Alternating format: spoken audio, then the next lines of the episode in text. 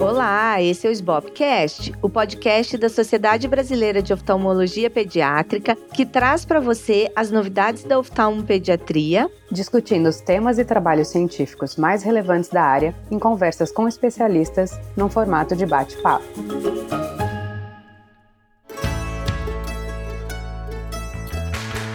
Eu sou a Luísa Hopker, atual presidente da SBOP. Eu sou a Júlia Rosseto, atual vice-presidente da SBOP.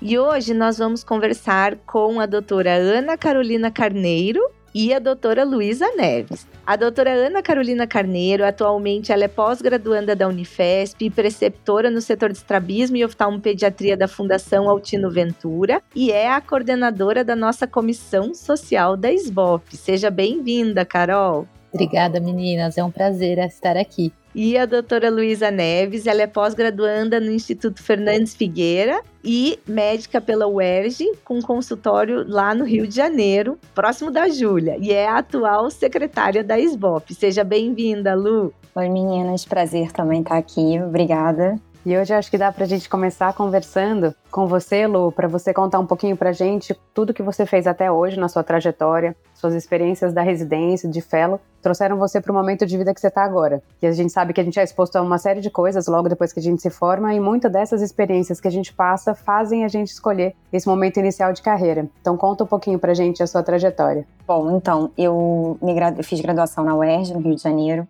e depois fui fazer minha residência médica no Hospital de Servidores do Estado, também no Rio. E lá eu decidi continuar, né, como fazendo fellowship de oftalmologia pediátrica e estrabismo durante dois anos no Hospital de Servidores. Foi muito legal, assim, eu tive uma oportunidade enorme, né, com o Ian Cury e com a Beatriz Simões de acompanhar vários casos, né, de estrabismo, catarata pediátrica, enfim, alergia, uma série de pacientes. Mas a parte de retinopatia da prematuridade ficava mais com a equipe de retina, que eram outros horários, outros momentos, e eu não consegui me enveredar por essa na triagem de HOP e na, no estudo né, da retinopatia da prematuridade. Então, com isso, eu fui acompanhar a doutora Andréa Zin no Hospital Instituto Fernandes Figueira, também no Rio.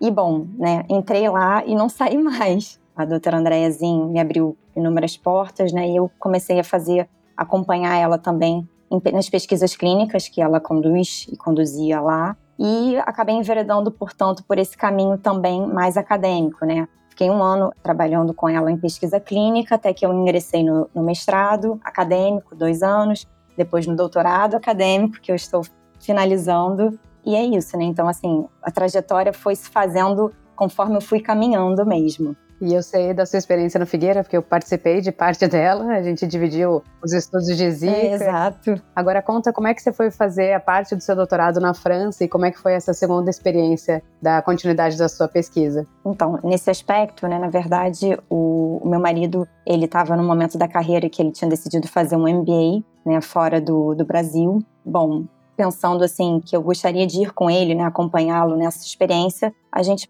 pensou em alguns lugares em que eu conseguiria me inserir de alguma forma. Né? Então, ele aplicou para três locais na Europa e um deles foi a França, para onde nós fomos, né? Ele foi para o ensaio em Fontainebleau e na França, conversando com os meus orientadores de doutorado, né, eu estava muito na dúvida se eu de repente parava e tentava fazer alguma, parava não, né? Suspendia temporariamente, tentava fazer alguma coisa mais clínica ou se eu conseguiria dar continuidade, né, ao doutorado e não precisar fazer essa interrupção e eles me falaram, né, de um instituto super legal que existe lá, que é o Instituto de la Vision, é um instituto com muita pesquisa oftalmológica, né, de diversos departamentos. Meu projeto, ele está ligado à genética ocular. Esse instituto, ele também tem um departamento de genética ocular que eu consegui contato com eles. Literalmente mandei um e-mail para uma das chefes do departamento e ela, puxa, vamos marcar uma reunião, uma entrevista. E as coisas foram acontecendo e eu acabei ficando um ano lá com eles e foi uma experiência incrível.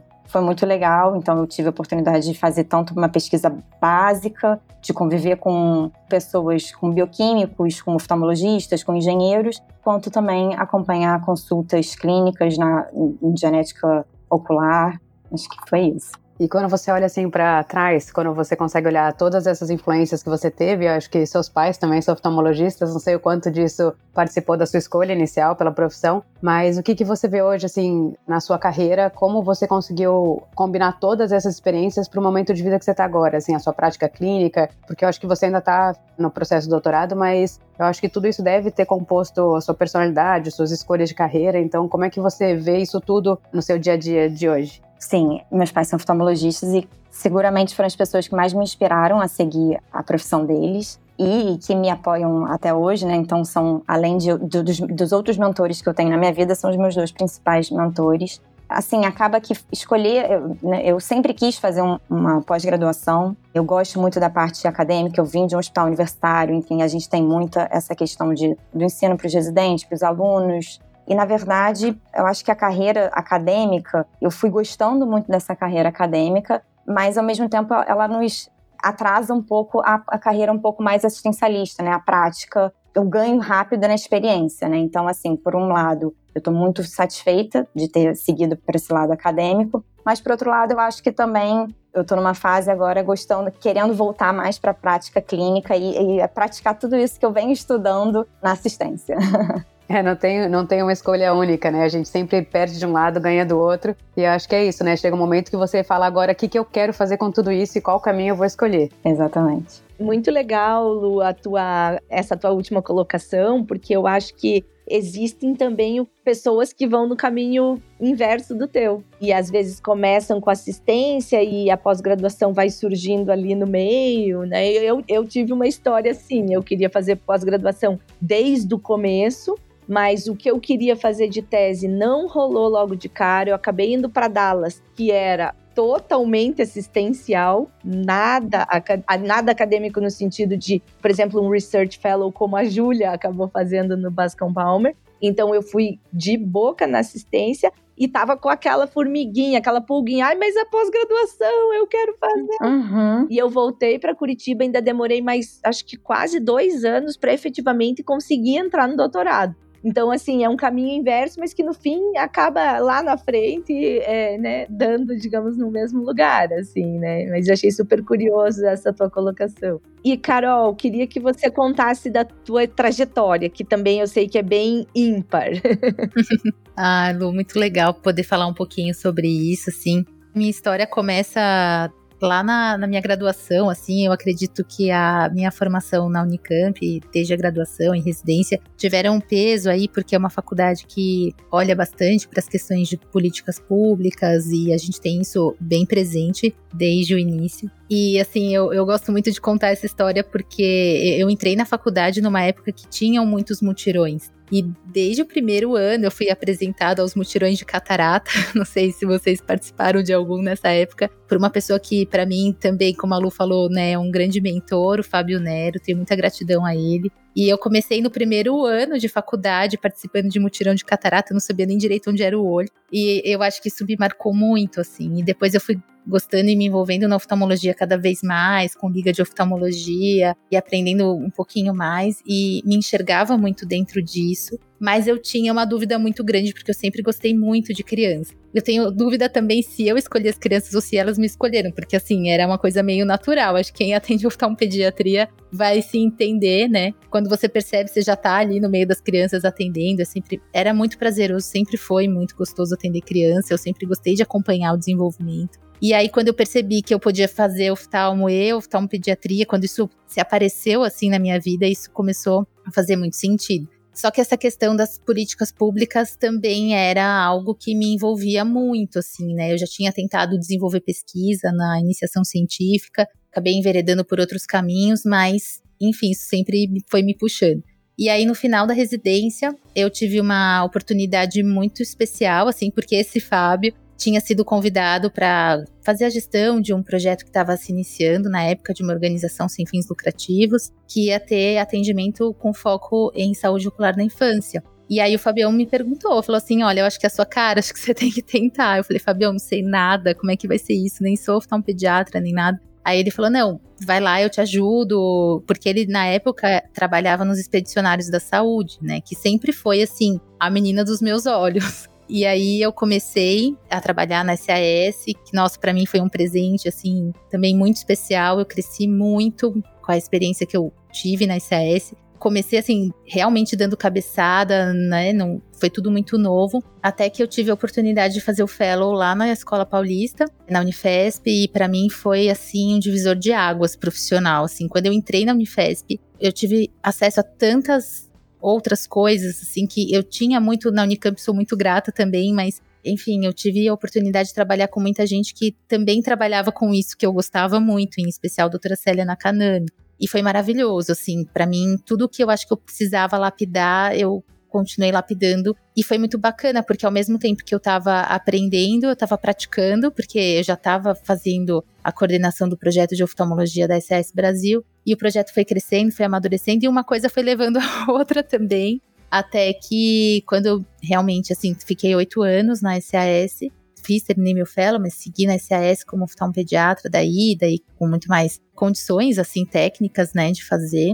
E aí a, o caminho da pós-graduação foi se abrindo, assim, também naturalmente. Assim como vocês, porque eu sei que é uma paixão aqui de todas nós, né? A pesquisa é algo que a gente gosta. Mas para mim a pesquisa nesse campo, assim, da prática, da parte mais de pensar em modelos de saúde, em que a gente possa melhorar para todos, sempre foi o que me atraiu. Então, acho que foi mais ou menos assim que eu cheguei aqui. E você acabou ficando em São Paulo alguns anos, né? Em parte por conta disso. E daí depois é que foi para João Pessoa. É verdade, Lu. É, eu sou paulistana, né? Então, assim, eu tenho também um vínculo familiar. Mas na época da pandemia, a SS assumiu um projeto muito grande, inclusive no Rio, lá na favela da Maré, a comunidade da Maré. Nessa ocasião, né, que a gente conseguiu realmente abraçar esse projeto e em vigência da pandemia, tudo se adaptando para o teleatendimento, modelos novos, né, de, de gestão e de atendimento, inclusive na oftalmologia. Todo mundo aprendendo, né? Porque foi um momento assim de aprendizado mesmo, mas foi nesse momento que a SAS conseguiu me contratar. Foi a primeira vez que eu consegui trabalhar com isso. Porque até então eu sempre fui voluntária. E aí, nesse momento é, que aconteceu isso, eu falei: olha, tem um vínculo familiar aqui na Paraíba, né? Meus pais são paraibanos. E eu sempre tive desejo de vir, só que foi essa transição para o formato de trabalho remoto que me permitiu vir inicialmente, né? Eu acho que o, a oftalmopediatria, ela é uma área que você chega em qualquer lugar, assim. Eu fui muito bem recebida em João Pessoa, inclusive como oftalmopediatra para trabalhar em consultórios e tudo mais. Mas quem me deu empurrão para vir foi a oportunidade de trabalhar de maneira remota na SS Brasil, daí como coordenadora de ensino e pesquisa. Então, assim, tudo isso que eu tinha carregado e me dedicado na escola foi muito importante para me permitir ter essa oportunidade, né? E aí foi quando minha vida mudou totalmente e agora estou aqui amando morar na cidade de uma pessoa. Que legal. E eu acho que uma coisa que você tocou, Carol, num assunto e que eu sempre comento isso com as fellows que passam comigo, mas que eu já tinha ouvido isso de uma colega oftalmopediatra lá em Dallas, uma americana, que ela falava: "Eu gosto de criança, mas eu decidi fazer oftalmopediatria principalmente porque eu sei que eu posso ir para qualquer capital dos Estados Unidos, atuar como oftalmopediatra sem empecilhos". E essa frase, ela é verdadeira para o Brasil né? E hoje eu escuto de muitas pessoas falando: ah, mas vocês, oftalmopediatras, vocês podem fazer o que vocês quiserem, vocês conseguem entrar em qualquer grande centro, vocês conseguem abrir consultório em qualquer esquina, em qualquer lugar. E a gente realmente acho que ainda está vivendo isso. Né, assim, não sei até quando, mas a oftalmopediatria, né, acho que está realmente num, num momento muito favorável nesse sentido para nós como profissionais, e também para os pacientes isso é bom, porque tem muita gente boa, Brasil afora, e procurando se especializar de verdade em oftalmopediatria para prestar assistência, né? O que eu acho que é algo muito favorável para os pacientes em última instância, assim, né? Mas eu queria saber, assim, de vocês duas, da Luísa e da Carol, como que vocês acham que todas essas experiências, porque vocês duas tiveram uma coisa em comum, vocês acabaram tendo experiências não necessariamente assistenciais, né? A Carol talvez de gestão, a Luísa de pesquisa, antes de vocês caírem na assistência que hoje é parte do que vocês fazem, talvez uma parte importante, vocês podem dizer, né? Mas como que vocês acham que ter tido essa experiência, digamos assim, pós-fellow, mas antes de entrar por si só, assim, na, na assistência, como que isso de repente moldou a assistência de vocês? eu acho que isso me trouxe mais maturidade para ingressar na assistência.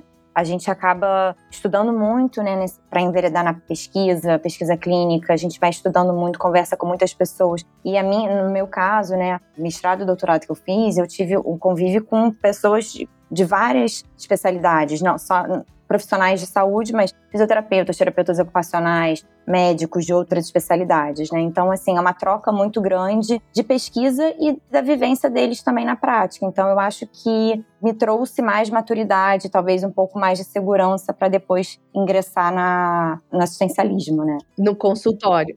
No consultório, é. É, Lu, acho que a, a Luísa foi certeira, assim, eu acho que ter essas experiências traz uma maturidade no meu caso, assim, o que eu acho que foi muito marcante e que eu tenho certeza que me influenciou é que ter vivido tudo isso e quando você vai para ações sociais, você entra muito na realidade que é muito além do que você vive normalmente vê, né, no seu dia a dia, assim, a gente tem muitos privilégios, assim, e você ter ciência disso o tempo inteiro me mudou muito, porque eu não entro, eu não atendo ninguém como acho que talvez eu tenha começado a minha carreira, assim, sabe? Porque Acho que até questões simples, assim, tipo, um paciente atrasou para chegar no consultório. Poxa, eu não julgo, sabe? Porque você nunca sabe o que essa pessoa passou. Às vezes é a mãe de uma criança com múltiplas deficiências, uma super dificuldade para sair de casa com uma criança cadeirante ou sei lá, qualquer outra situação. Então, acho que você vê tantas coisas tão mais difíceis que assim, o que, que é o meu esforço de esperar 5, 10 minutos a mais no consultório diante de o que uma outra pessoa talvez esteja passando. Então, acho que a Lu foi certeira, assim. Eu acho que é uma maturidade que você traz para tua experiência prática, assim. Não que a gente não, não possa adquirir isso de outras formas, assim, mas eu tenho certeza que isso me transformou, assim. Que talvez eu não fosse essa profissional que eu sou hoje se eu não tivesse vivido isso. Com certeza. E Luísa, você que vivenciou outra cultura de outro país, você viu a assistência em outra língua, em outra cultura. O que você acha que isso trouxe para você, assim, para tua prática? Na verdade, eu fiquei acompanhando, né, um hospital que é um hospital público, né, o sistema de saúde da França é semelhante ao do Brasil, né, eles têm um sistema único de saúde, vamos dizer assim, público. E então eu estava inserida num hospital público e vi muitas coisas muito parecidas com o que a gente faz, né? Dos pacientes todos chegarem no hospital público, né? Os pacientes chegarem todos no mesmo horário e eles serem atendidos em ordem de chegada. Muitas vezes aguardarem mesmo também, sem tanto reclamar e saindo às vezes tarde da noite, só para estar tá ali com aquela especialista, aguardando pacientemente os residentes rodando, assim, perceber muitas coisas em comum. Desmistifica um pouco o que a gente pensa, como que será que é a educação deles lá fora, né? Acho que traz pro nosso dia a dia mesmo daqui. Legal. É, eu também tenho uma experiência semelhante, assim, não sei se a Ju, o que, que ela sentiu disso quando teve lá em Miami. Eu, eu, acho que é diferente, né? A gente vê uma estrutura. O Bascom Palmer era bem diferente a estrutura. Lá, assim, eu acho que eu vi o modo como eu acharia ideal ter um consultório privado. Eu acho que é bem diferente do que da experiência da Lu, assim, porque ali onde eu ficava, por exemplo, o dia da clínica da doutora Capô eram seis consultórios para ela. Tinha os tecnólogos que preparavam os pacientes, pré-examinavam, deixavam as medidas ali ela fazia to via todos os pacientes, fazia tudo de novo. Só que assim, ela entrava e saía da sala, tinha uma pessoa escrevendo para ela no computador, então ela, ela fazia muita coisa, ela atendia 40 pacientes num dia, sabe? Assim, absurdo.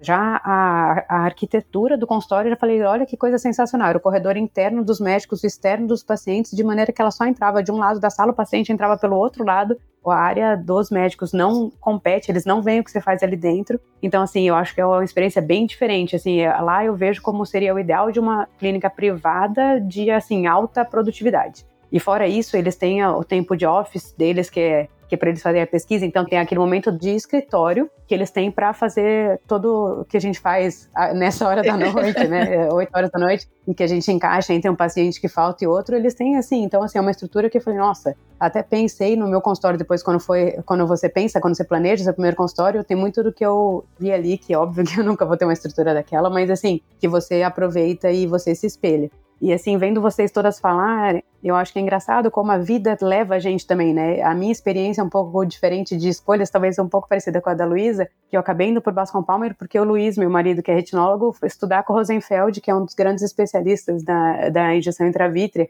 E assim, eu fui para lá sem saber, eu caí com a doutora Capô, que acaba sendo uma das minhas mentoras e da, profissionalmente as pessoas, das pessoas que eu mais admiro e que eu, assim, me espelho muito do que ela faz, da escolha de vida, de como ela se dedicava à maternidade, ao trabalho, a se dividir em tudo e ia pra festa também, enfim, uma pessoa leve, diversa e como ela conseguia fazer tudo muito bem, sabe? E acabou que eu fui para esse lugar porque meu marido ia também, sabe? E hoje eu paulistana, tô aqui no Rio de Janeiro, sou agora professora da UFRJ, que eu nunca imaginei, assim, eu sempre me vi na escola a vida inteira, fiz faculdade, residência, fellow, era uma, uma sabe, cria da casa, amava de paixão, tem muitos mentores lá e tô aqui, só que tão feliz, porque é um lugar tão diferente, tô no hospital pediátrico com tantos pediatras que me ensinam tanto, assim, numa realidade que eu nunca teria projetado na minha vida. Então, acho que no fundo, né, tudo que a gente passa parece que uma hora se encaixa que cada experiência, cada pessoa que passou na sua vida hoje te molda um pouquinho de como você age no seu dia a dia. Com certeza. Não, e eu vejo vocês todas falarem, né, e eu acho que é muito interessante porque todos esses pontinhos que no fim das contas trouxeram cada uma de nós aqui também estão fazendo com que a gente seja melhores profissionais, seja na assistência, na gestão, né? Tá aí a Carol, uma super gestora. Nós aqui na SBOP, né, que também de certa maneira estamos aqui gerindo, né, uma, uma sociedade e trazendo de volta, digamos assim, tudo isso que nos foi dado, né, devolvendo tanto na assistência quanto para a própria classe médica, né, de alguma maneira que está aqui com a gente. Então eu acho que é muito legal assim a gente ver como todas essas habilidades, assim, eu, eu gosto dessa palavra moderna, assim, né? Porque na verdade antes a gente dizia, ah, nossa, fulano de tal tem tanto jeito para lidar com as pessoas, né? Fulano de tal é tão bom de falar não sei o quê. E hoje eu vejo, até vi isso numa convenção do CBO, né? Falando que as habilidades que são fundamentais para os médicos do futuro são justamente essas habilidades sociais, né? Soft skills, também é uma palavra do mundo moderno aí, mas que na verdade são essas experiências de vida que acabam trazendo isso para a gente e que daí depois a gente vai juntar isso com todas as habilidades técnicas que a gente consegue nos fellows para poder dar a melhor assistência possível ali para os pacientes. Então eu acho que no fim das contas, se você foi antes para pesquisa morar fora ou se você foi fazer uma mega gestão de uma ONG como a SAS e você foi para assistência depois, ou se você fez assistência antes e depois vivenciou algo disso, o resultado no final é essa mistura maravilhosa que, né, vocês mostraram aqui pra gente. então, acho que foi muito legal essa nossa conversa. A ideia é falar sobre isso mesmo, de como o profissional e o pessoal entram juntos para dar essa equação final. Então, hoje a gente conversou com a doutora Ana Carolina Carneiro e a doutora Luísa Neves. E se você gostou, compartilhe com seus amigos e colegas. E lembre-se que estamos nas principais plataformas de áudio: Spotify, Apple Podcast, Deezer Google Podcast e Amazon Music. Esse foi o Sbopcast.